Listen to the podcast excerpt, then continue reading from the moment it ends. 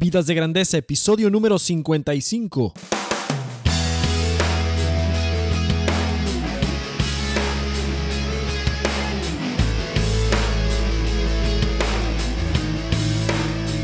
Hola, ¿qué tal, Nación de Grandeza? Esto es Vidas de Grandeza, el podcast dedicado para ti que quieres llevar tu vida al siguiente nivel.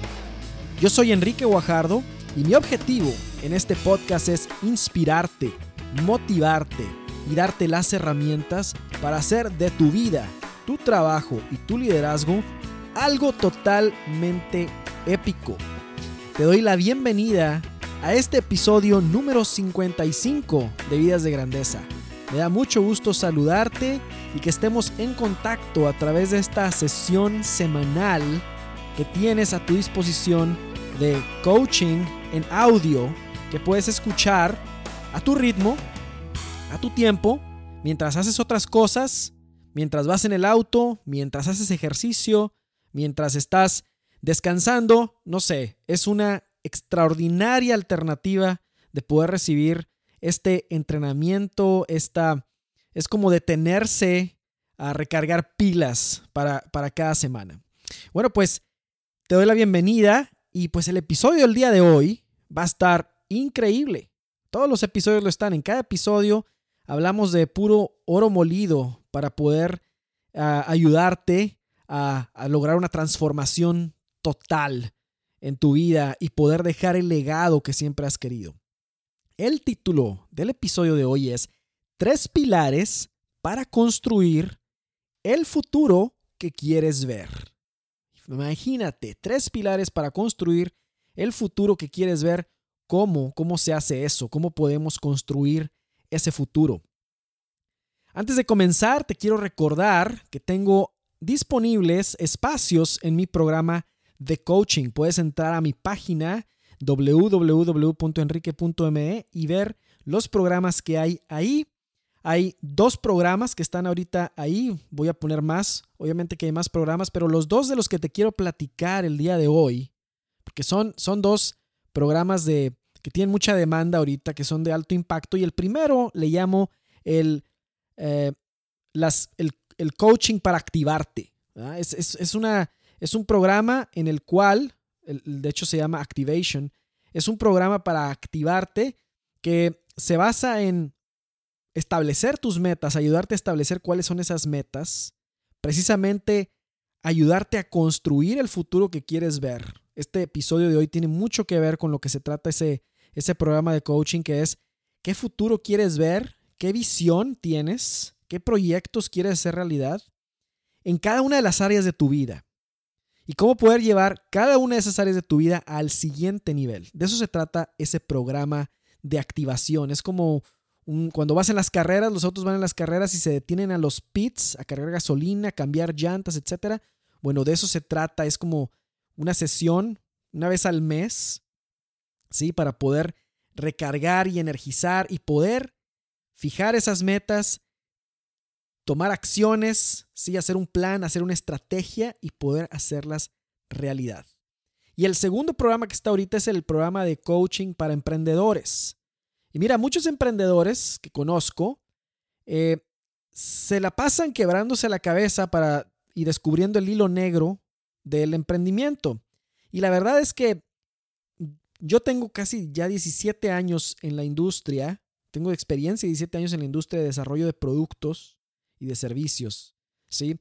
Y dentro de esos lugares, bajo una presión increíble, hay, está la habilidad, hay sistemas, ¿sí? Para poder desarrollar o emprender, ¿sí? Eso es lo que hace cualquier empresa de cualquier giro.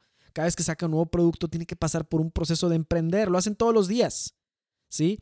Y muchas personas que no tienen, esa que no ese contexto, que no tienen esa preparación, etcétera, pues andan por afuera tratando de descubrir cómo, cómo se hace, ¿verdad? Cómo se, y hay un sistema para hacer eso. Yo he desarrollado mi propio sistema en base a toda esta experiencia que tengo, que se basa en darte las etapas para primero seleccionar tu concepto de emprendimiento, conocerte a ti mismo, saber cuál es tu estilo de emprendedor, conocerte como persona y después cada una de esas etapas seleccionar ese concepto, validarlo, probarlo, ver cuál es el mercado, qué profundidad tiene, quién es ese mercado para ti, evaluar si es redituable y finalmente empezar a lanzar, ¿sí? Después de haber hecho haber experimentado y tener ciertos datos que te den razones para creer de que la idea es factible. Recuerda que para emprender se requiere tres, tres, tres, tres bases fundamentales. La primera es que haya pasión por lo que vas a emprender. ¿sí? La segunda es que tengas competencia, algo de competencia en algo de lo que vas a emprender. Y tercera es que haya rentabilidad, que sea rentable. Eso es lo que vemos en ese programa. ¿sí? Y, y quienes han pasado por ese programa están haciendo cosas extraordinarias ahorita. Están haciendo cosas extraordinarias, ¿sí? Cosas extraordinarias. Después en el siguiente episodio te platico de algunos ejemplos. Bueno, pues si estás interesado, entra a mi página. Ahí está en la parte de donde dice coaching y ahí vienen los programas. Voy a estar poniendo más programas eh, y ahí viene la forma de contacto. Muy bien, pues vamos a empezar con este episodio de hoy de los tres pilares para construir el futuro que quieres ver. Vamos a comenzar con un par de citas, como siempre, un par de citas para eh, reflexionar, calentar motores y preparar nuestros sentidos y nuestra mente para cambiar nuestra perspectiva y ponerlos en el mindset ganador, en el mindset de alcanzar esas metas. La primera cita es esta, que viene de Daniel Burnham, un famoso arquitecto. Para conocerlo, entra a Google, puedes ver, poner, ver su nombre, Daniel Burnham, y esta es la cita, está increíble. Dice, no hagas pequeños planes, no hagas pequeños planes. No poseen la magia para mover la sangre de los hombres y probablemente nunca serán realizados. Haz grandes planes. Apunta alto. Daniel Burnham. Increíble. Increíble. No hagas pequeños planes. No tienen la magia para mover la sangre del hombre. Y probablemente no lleguen a realizarse. Haz grandes planes. Apunta alto. Qué, qué buena frase. Increíble. ¿Sí? Y aquí viene la segunda frase para complementarlo esto. La segunda frase es la siguiente. Seguramente la has oído, seguramente la has escuchado muchísimas veces, tus padres a lo mejor te la dijeron, tus abuelos, tu familia, tus amigos, la has escuchado en muchos lugares. Y la frase es la siguiente.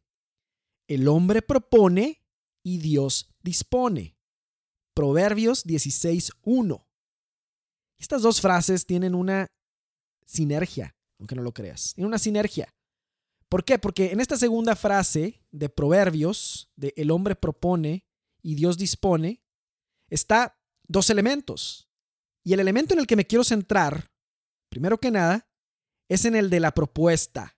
Nosotros hacemos una propuesta. Viene una propuesta. Y esto, esta frase es fuerte para es interesante para el resto, porque estamos hablando de construir un futuro. Entonces, se espera que tú y que yo hagamos una propuesta. ¿Y cuál es esa propuesta? Esa propuesta es aquello que sentimos llamados, nos sentimos llamados a construir con nuestra vida. Y tu vida y mi vida y la de todos nosotros es como un proyecto. Es, el, es un proyecto, es el proyecto más importante que tienes en tus manos. El proyecto de tu vida. ¿Sí? Y este proyecto de tu vida se te ha sido dado, se te ha sido delegado, viene de lo alto, viene de arriba. Este proyecto que es tu vida tiene algunos compartimentos ahí que son las diferentes áreas. Y este proyecto se nos ha sido dado con el fin de que lo administremos, ¿sí? De que administremos este gran proyecto que es nuestra vida. Y un administrador de proyectos, tal vez tienes el entrenamiento en administrar proyectos, tal vez no, pero un administrador de proyectos se le delega un proyecto, se le da para que lo administre y lo lleve a un cumplimiento. Y generalmente este proyecto es una visión, está en el aire, está en la mente de alguien y viene, se te da y se espera que lo hagas realidad. Entonces tu vida y mi vida es este proyecto, esta visión que viene de arriba, que nos se nos ha sido dado para administrarlo, ejecutarlo y concretizarlo y hacerlo realidad. Imagínate si esta visión estuviera en todos los seres humanos del planeta Tierra. ¿Cómo sería este mundo? ¿Sí? Pues vamos a empezar uno a la vez, persona a persona, uno a la vez. ¿Sí? Vamos, tú y yo comenzando. Si estás escuchando este podcast. Entonces, si a ti te delegan ese proyecto, no lo vas a delegar hacia arriba. No lo vas a, no lo vas a regresar. Vas a decir, bueno, yo no puedo hacer esto, iba de regreso, ¿verdad? va de regreso. No, se espera que nosotros lo administremos. Entonces, una de esas bases es la propuesta, el nosotros proponer. Y tiene que haber una propuesta de nosotros. Porque, vamos, si vas a, si vas a, si quieres que crezca un árbol en tu jardín, pues por más esperanza que tengas, por más fe que tengas en que pueden suceder cosas maravillosas para que crezca el árbol, si tú no siembras la semilla, no va a crecer un árbol ahí. Pero si tú siembras la semilla y si tú la riegas, la cuidas, siembras la semilla adecuada para el terreno adecuado y para el medio ambiente adecuado, ten la esperanza de que cosas extraordinarias pueden suceder para que crezca un árbol fuerte, frondoso, que dé buen fruto. ¿Sí? Pero si no siembras la semilla, no sucede nada. Tenemos que sembrar la semilla, es una propuesta. Tenemos que proponer. Lo que nosotros proponemos es la semilla. Las cosas que actuamos son la semilla. Y sí, ten fe y ten esperanza de que cosas extraordinarias van a venir del mismo que te ha dado el sueño, la visión y la idea. ¿Va? Entonces, esa frase, con esa frase arrancamos el tema del día de hoy. Y como siempre, o como casi siempre, voy a comenzar con una historia. El 6 de febrero del 2018, a la una y media de la tarde, sí, ¿me estás escuchando? Bien, fue la semana antepasada, o la semana pasada, el 6 de febrero del 2018, a la una y media de la tarde, fue lanzado el cohete más pesado de todos los tiempos. ¿sí? El, cohete más pesado y más potente y más veloz que hasta ahora se haya construido, que es el Falcon Heavy. Si no si viste las noticias, pues seguramente te enteraste. Y si no, pues te invito a que lo busques, ¿sí? Y lo busques en, lo busques en el site de, Spice, de SpaceX, que es la compañía que lo lanzó. Entonces, el 6 de febrero del 2018 a la una y media de la tarde, la empresa SpaceX lanzó el cohete más pesado, más veloz de la historia. ¿Por qué utilizo este ejemplo? Mira, independientemente de que a ti te guste la ciencia y la tecnología o no, este ejemplo tiene mucho de lo cual se puede sacar en cuestión a el futuro que uno construye. ¿Sí? En cuestión con el futuro que uno construye. Te invito a que entres a ver el video. Te voy a poner un link aquí en el episodio, a que entres a ver el video del conteo, la cuenta regresiva de lanzamiento desde el minuto 30 antes que está ahí en el site de SpaceX. Yo lo vi, yo vi los 30 minutos o más y lo que vi ahí no era lo, no fue, fue más de lo que yo esperaba. O sea, fue una sorpresa increíble lo que, lo que, lo que yo vi ahí. En esos 30 minutos, ¿sí? De lanzamiento. Y lo que más me llamó la atención fue que había un equipo muy grande, un equipo muy grande de todas las edades, jóvenes, no tan jóvenes, pero había una característica en todos. Y la característica era la emoción por ver hecho realidad una visión o un proyecto. Y estamos hablando de, esto, del futuro que queremos, que quieres ver.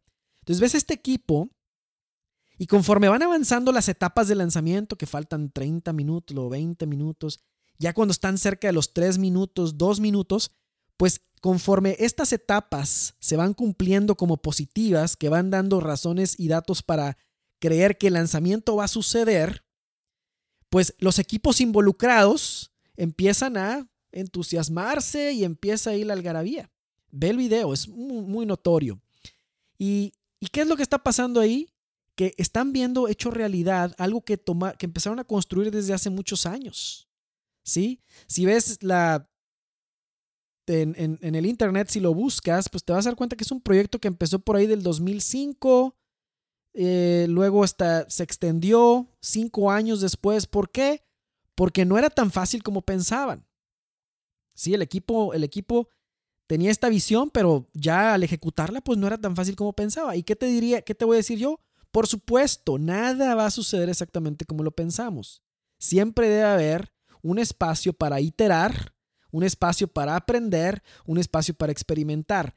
Los años de la perfección, los años en el que sale bien a la primera, los años en el que nadie se puede equivocar, esos años están muertos en el pasado. ¿sí? Hoy, en el 2018, estamos avanzando a la etapa de, ¿sabes qué? Vas a poder mejorar en cada vuelta que des. ¿sí? Les tomó por esos cinco años, ¿no? De, de poder mejorar. Pero finalmente llegó al punto en el que se culmina una visión. Y el momento en que ves el cohete que va lanzando, escucha el ambiente que hay ahí en la sala de lanzamiento. Jóvenes y no tan jóvenes, todos emocionados por igual, porque todos tenían esa meta, una meta común, que comenzó con una visión de alguien de poder ser una alternativa diferente a lo que ya había. Comenzó con la idea de Elon Musk de hacer, hacer los cohetes y construir un futuro diferente para la humanidad y construir alternativas para la humanidad. Eso es un servicio para los demás.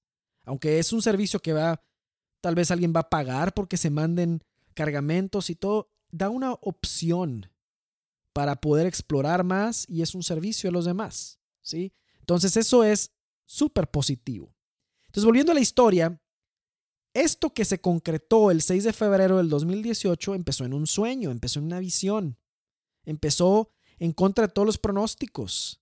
Este equipo de de, que estaba ahí no eran de carrera de lanzamiento cohetes. No había gente ahí que tuviera, no hombre, tengo experiencia lanzando cohetes en la NASA y en esto.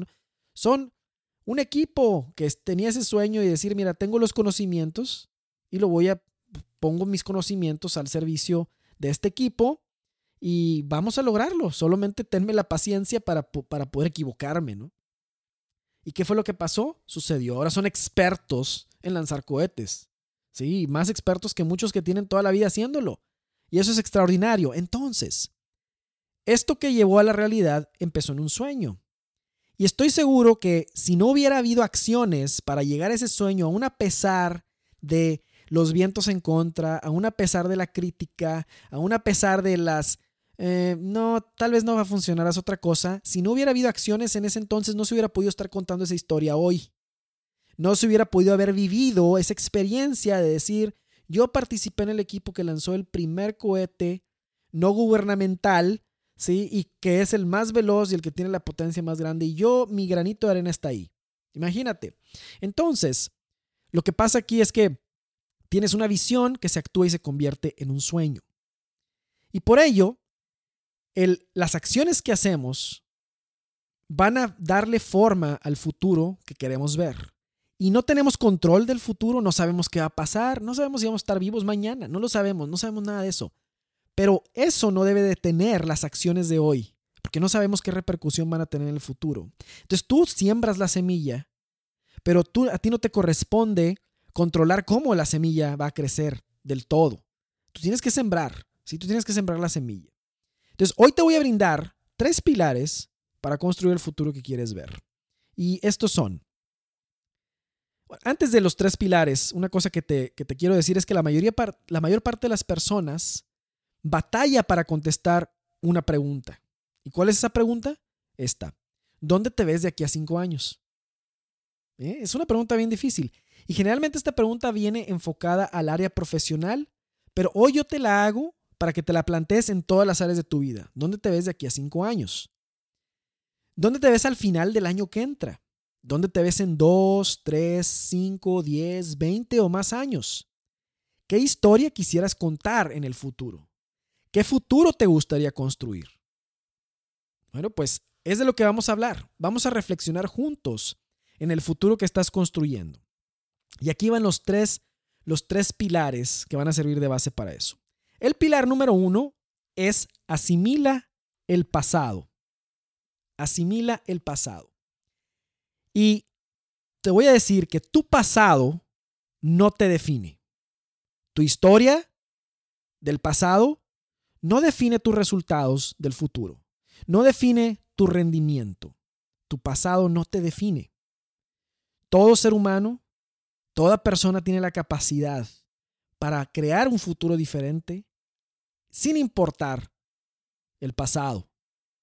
¿Sí? Puede reivindicarse, puede transformarse, puede romper el patrón, puede romper el paradigma, puede romper con el status quo de su propio, de su propio contexto y su propia historia. No, los seres humanos no somos predecibles. Lo único que te puedo, que uno puede predecir es que si no tienes metas y sueños, seguramente no va a haber resultados extraordinarios. Eso sí te lo puedo anticipar con un alto grado de certidumbre. Pero si eres alguien que sueña alto, que tira alto, que tiene metas altas, te puedo pronosticar que tus probabilidades de transformación y de transformar y de cambiar la historia son altas. Entonces, tu pasado no te define, pero de todas maneras hay que darle un vistazo porque es muy útil. Esa historia es muy útil. ¿Y por qué es muy útil? Para evaluarlo y utilizar los aprendizajes en la construcción del futuro. Una herramienta para hacer esto de manera efectiva y que lo utilizan mucho en los militares se conoce como la evaluación post-acción. Evaluación post-acción. Y se trata de una serie de preguntas enfocadas en alguna misión importante que acaba de suceder, algo que pasó, que sucedió. Ya sea que la misión haya sido exitosa o que la misión no haya sido exitosa. Y para hacer este ejercicio juntos ahorita, vamos a utilizar de ejemplo el año pasado. Vamos a usar eh, tu año, el año que acaba de pasar, que ahorita está fresco todavía, pues apenas es mediados de febrero, bueno, casi finales de febrero. Una cosa que sucede es que, como dice el filósofo Soren Kierkegaard, es que vivimos hacia adelante pero comprendemos en retrospectiva. Yo diría más bien, vivimos hacia adelante pero aprendemos en retrospectiva. ¿Sí? Esto, este, esto, esto es lo que dice este filósofo. Entonces, para hacer eso, el primer punto, para asimilar el pasado y utilizar esta técnica militar que se llama evolución post-acción, es escribe qué te hubiera gustado que pasara en el pasado. Válgame la redundancia. Escribe qué te hubiera gustado que sucediera en el pasado. ¿Cuáles eran tus planes? ¿Cuáles eran tus sueños? ¿Cuáles eran tus metas? ¿Qué te hubiera gustado que hubiera sido la historia que contaras hoy 20, 21, no sé qué fecha de febrero lo estés escuchando, eh, ¿qué, te hubiera gustado eh, contar el día de hoy en base a ese, a ese pasado?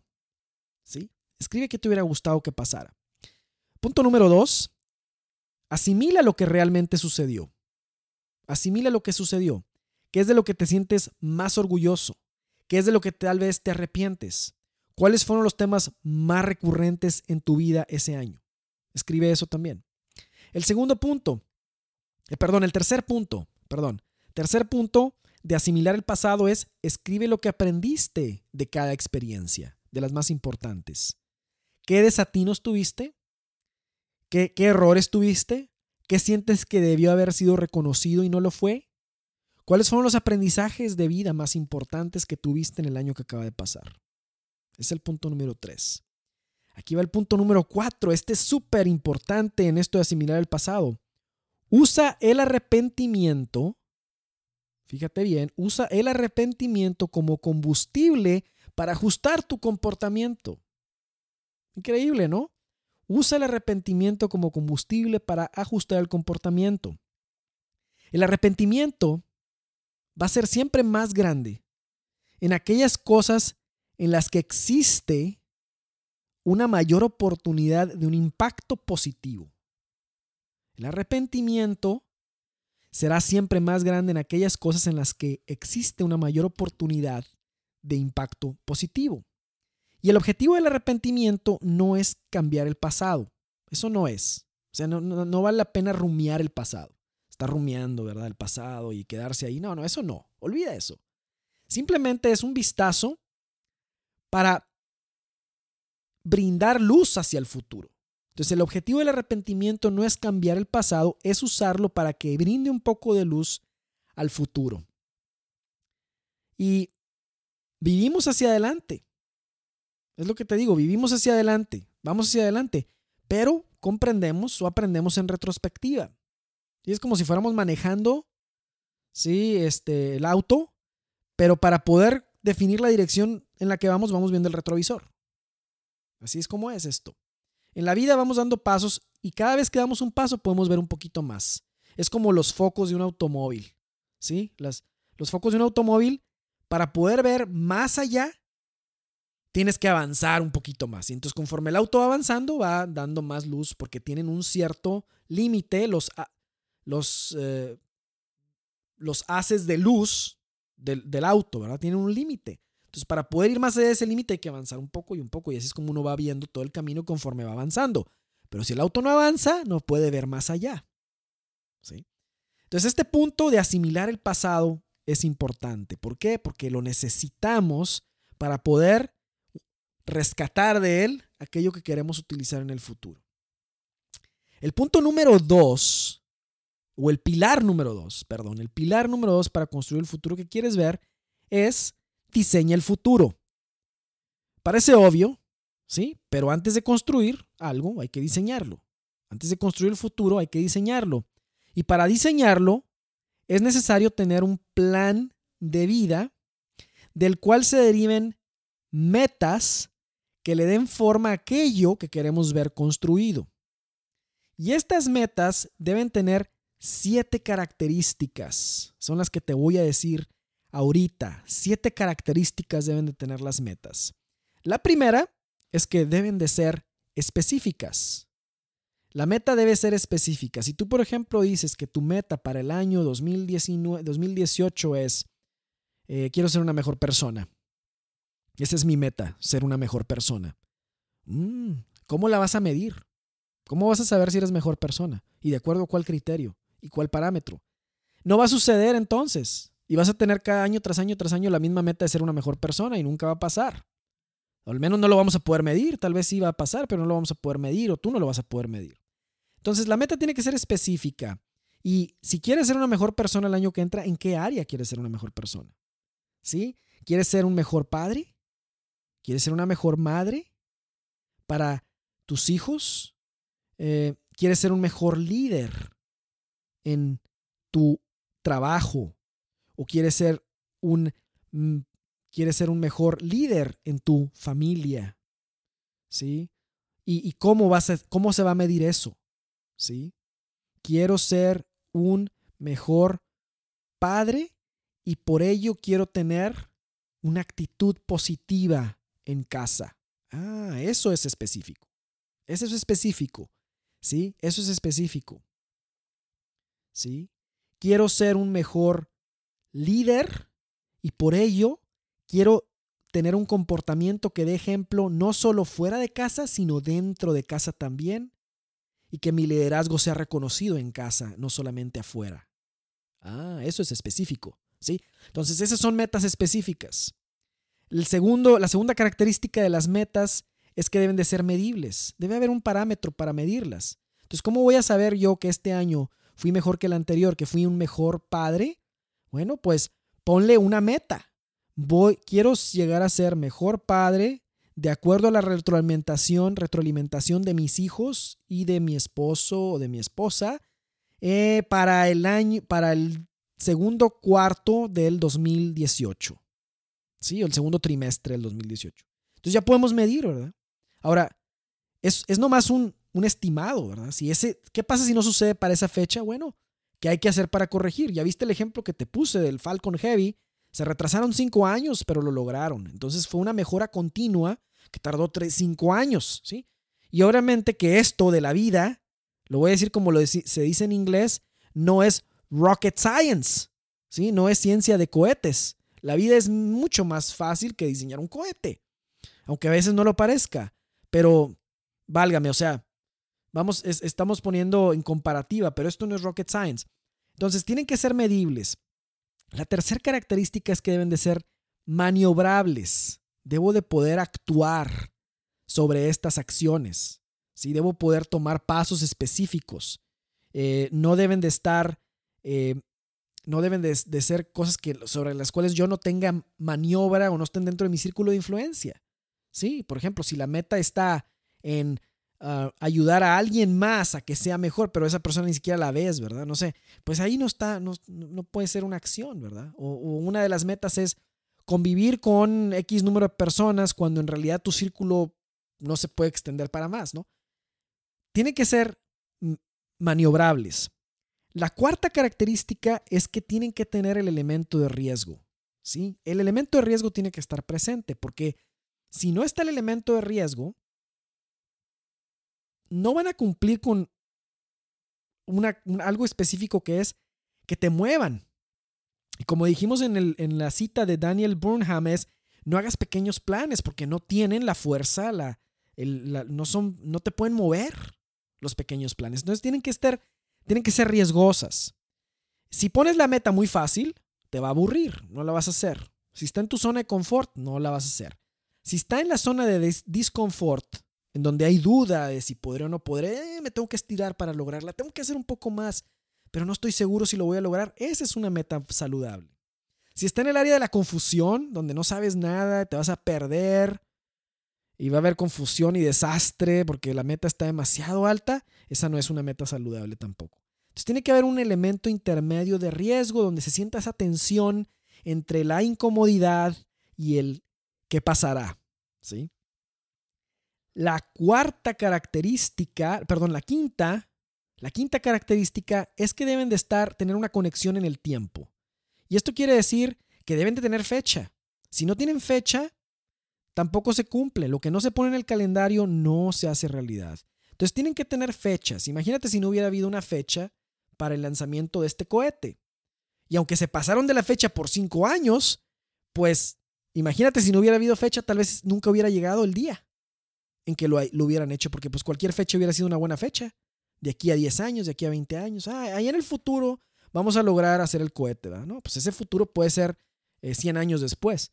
Entonces, como había una fecha, aunque esa fecha se tuvo que estar moviendo, había un objetivo. Entonces, tiene que haber fecha, tiene que estar conectadas al tiempo. La sexta característica es que deben de ser emocionantes. Te deben de entusiasmar, te deben apasionar. ¿sí? Y estamos hablando de metas de cosas que son, que tienen una complejidad y deben de ser emocionantes. Si no te emocionan, tal vez no se van a cumplir. Y, y para ello, ya hemos visto en otros episodios de que para hacer las metas emocionantes se tiene que uno que explorar y tiene que saber para qué quiere hacer la meta. Y, puedes ver el episodio, eh, las publicaciones de esta semana y la semana anterior. ¿Para qué quiero lograr esta meta? ¿Qué es lo que me mueve a lograrla? Eso es lo que va a alimentar el que sean emocionantes, eso es lo que va a alimentar la perseverancia. La séptima característica de las metas que deben de tener es que deben de ser relevantes. O sea, si tú estás en una etapa en tu vida en la cual tus responsabilidades actuales como padre o como madre no te permiten tal vez cumplir la meta de dormir ocho horas diarias para de aquí a la mitad del 2018 cumplir esa meta, es porque a lo mejor tienes hijos pequeños, a lo mejor viajas mucho, etcétera. Bueno, pues tal vez esa meta no sea relevante para, para este momento. Tal vez esa meta tenga que cambiarse, tienen que ser relevantes. Si tu objetivo es ser el coreback más, eh, el mejor coreback en la historia de la NFL, pero andas por tu rango de edad está más allá de la selección que hacen de jugadores, pues tal vez tu meta en vez de ser el jugador deba ser ser el coach. ¿Sí? A eso me refiero con relevantes. Entonces, para diseñar el futuro, tiene que haber metas. Y esas metas tienen estas siete características que te acabo de mencionar. El tercer pilar, el tercer pilar para eh, construir el futuro que quieres ver es el de la acción. Como te decía en un inicio, si no hay acción, si no se siembra una semilla, no va a haber resultados diferentes. Y uno cuando se deja llevar por la corriente, se deja llevar por el, por, por el ritmo acelerado, uno no se cuestiona cuál es la misión que uno tiene, uno no se cuestiona el para qué de lo que está haciendo, no toma acción, porque piensa que lo mucho que está haciendo, porque está muy ocupado, lo mucho que lo está ocupando, lo mucho que está haciendo, se va a encargar por sí mismo del futuro que quiere construir y eso nunca es cierto, nunca. Puedes estar muy ocupado hoy, puedes tener tu agenda llena, Puedes estar cruzando actividad y actividad tras actividad en tu agenda. Y al final del día sentirte exhausto, pero deprimido porque no lograste aquello, no construiste aquello que sabes tienes que construir. Y a lo mejor por algún plazo determinado, esta es una estrategia y tengas que tomar el golpe, ¿verdad? Como dicen, porque a lo mejor es una estrategia de corto plazo, pero a largo plazo esta no va a ser una buena estrategia. Entonces tienes que detenerte y reflexionar sobre el rumbo que tu vida, la de tu familia, ¿sí? Están siguiendo. Tienes que tener claro cuál es el rumbo, cómo están conectadas las acciones en las que tan ocupado me mantengo con esa misión personal y familiar. Porque si no haces este análisis, te aseguro, vas a estar muy ocupado, te vas a sentir muy eficiente, vas a ser la persona más eficiente del planeta, pero no vas a llegar al destino al que hubieras querido llegar. Al final, vas a estar arrepentido, porque no construiste lo que debiste haber construido. Entonces, por eso la acción es importante y el tipo de acción también lo es. Nada se construye solo. Pero hay una cosa curiosa. Aquello que más anhelamos ver construido o edificado y aquellas acciones sobre las metas que más impacto tendrán en esa construcción de ese futuro son en las que experimentaremos la mayor resistencia y la tentación a postergar. Sí, la tentación a postergar. Y algo que yo he aprendido de la postergación, o que también se le llama procrastinar, es el hecho de que hay postergación que es buena ¿eh? y hay otra que no es buena. Hay postergación productiva y hay postergación destructiva. ¿sí? Y la postergación productiva es aquella que es necesaria para dar paso a la creatividad cuando algún proyecto que requiere el elemento creativo, cuando el elemento creativo es muy grande o es, necesitas mucha creatividad, a veces necesitas postergar para el momento en que ese proceso se haya llevado a cabo. Y un ejemplo que te ponía en la publicación de esta semana, un ejemplo personal, es cuando yo me siento a escribir en mi teclado, a veces me bloqueo. A veces me bloqueo a la hora de escribir una publicación. A veces me bloqueo a la hora de grabar un episodio. ¿Y qué es lo que tengo que hacer? Tengo que postergar. ¿Y por qué tengo que postergar? Para dar pie a divagar un poco y a irme a caminar o a pensar para que llegue, se renueve la mente, ¿verdad? Y venga yo con una nueva idea y venga listo para escribir aquello que estoy llamado a escribir. Y, si no hago esa postergación que es productiva, pues no, no viene la idea. Entonces, en ese caso es, es, es bueno postergar un tiempo. Pero cuando hay algo que sabes exactamente que lo tienes que hacer, que sabes que si no lo haces va a haber una consecuencia negativa o que sabes que no vas a construir algo importante, eso es la postergación destructiva. Y eso es lo que hay que evitar a toda costa. Hay que evitar la tentación de, esa postergación destructiva que te lleva a no hacer aquello que debes hacer y que es lo que más impactaría en edificar y construir el futuro que quieres ver. Bien, muy bien, pues hemos visto tres pilares, tres pilares de este, tres pilares para construir el futuro que quieres ver. Te los voy a recordar. El primer pilar es asimila el pasado. Obtén de él lo valioso, obtén de él los aprendizajes, capitaliza sobre el arrepentimiento y haz una evaluación post-acción para lograr el objetivo de asimilar el pasado. Segundo, diseña el futuro. Parece obvio, como te decía, pero para construir el futuro hay que diseñarlo. Y la mejor manera de diseñarlo es con metas. Y estas metas tienen siete características que son específicas, medibles, maniobrables, riesgosas, están conectadas al tiempo, son emocionantes y son relevantes. El tercer pilar es la acción. Nada se construye solo, tienes que vencer la postergación destructiva. Y se me pasó darte el tip para vencer la postergación destructiva. La postergación destructiva se vence fácil. La manera de vencer la postergación destructiva es comenzando por las metas que están en tu zona de confort. ¿Me escuchaste bien? Uno se fija metas en la zona de disconfort, en la zona de riesgo, ya te las fijas. Pero vas a comenzar con el paso que esté más cerca de tu zona de confort. Hay dos escuelas de pensamiento en esto. Una proviene de el libro de Cómete esa rana, Eat That Frog, de Brian Tracy, que dice efectivamente, pues lo más difícil de todo el día va a ser comerse una rana. Bueno, pues empieza con la rana y ya lo demás va a ser, va a ir de bajada, va a ser más fácil.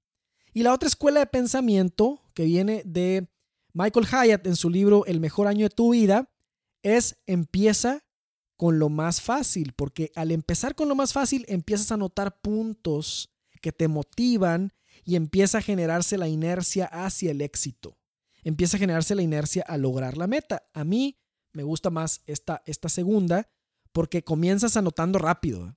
Y eso alimenta y te prepara y te da como si fueras un tren, te va cargando vagones atrás para que lleves más inercia, más vuelo y puedas romper la resistencia de algo que es más difícil hacer. Entonces ese es el tercer pilar de la acción y el tip para vencer la postergación destructiva. Muy bien, pues hemos llegado, hemos llegado al final de este episodio. Me ha dado mucho gusto compartir contigo este material y este espacio. Espero que te sirva muchísimo en lograr tus metas y en poder transformar tu vida, convertirte en esa mejor versión y cumplir todas tus metas.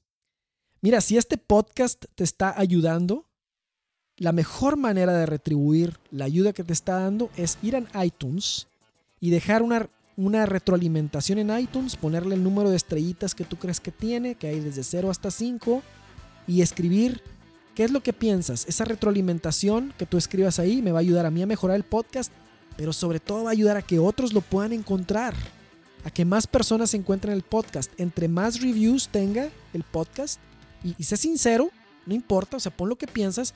Entre más reviews tenga, más fácil lo encuentran otros. ¿sí? Entonces déjame un review ahí.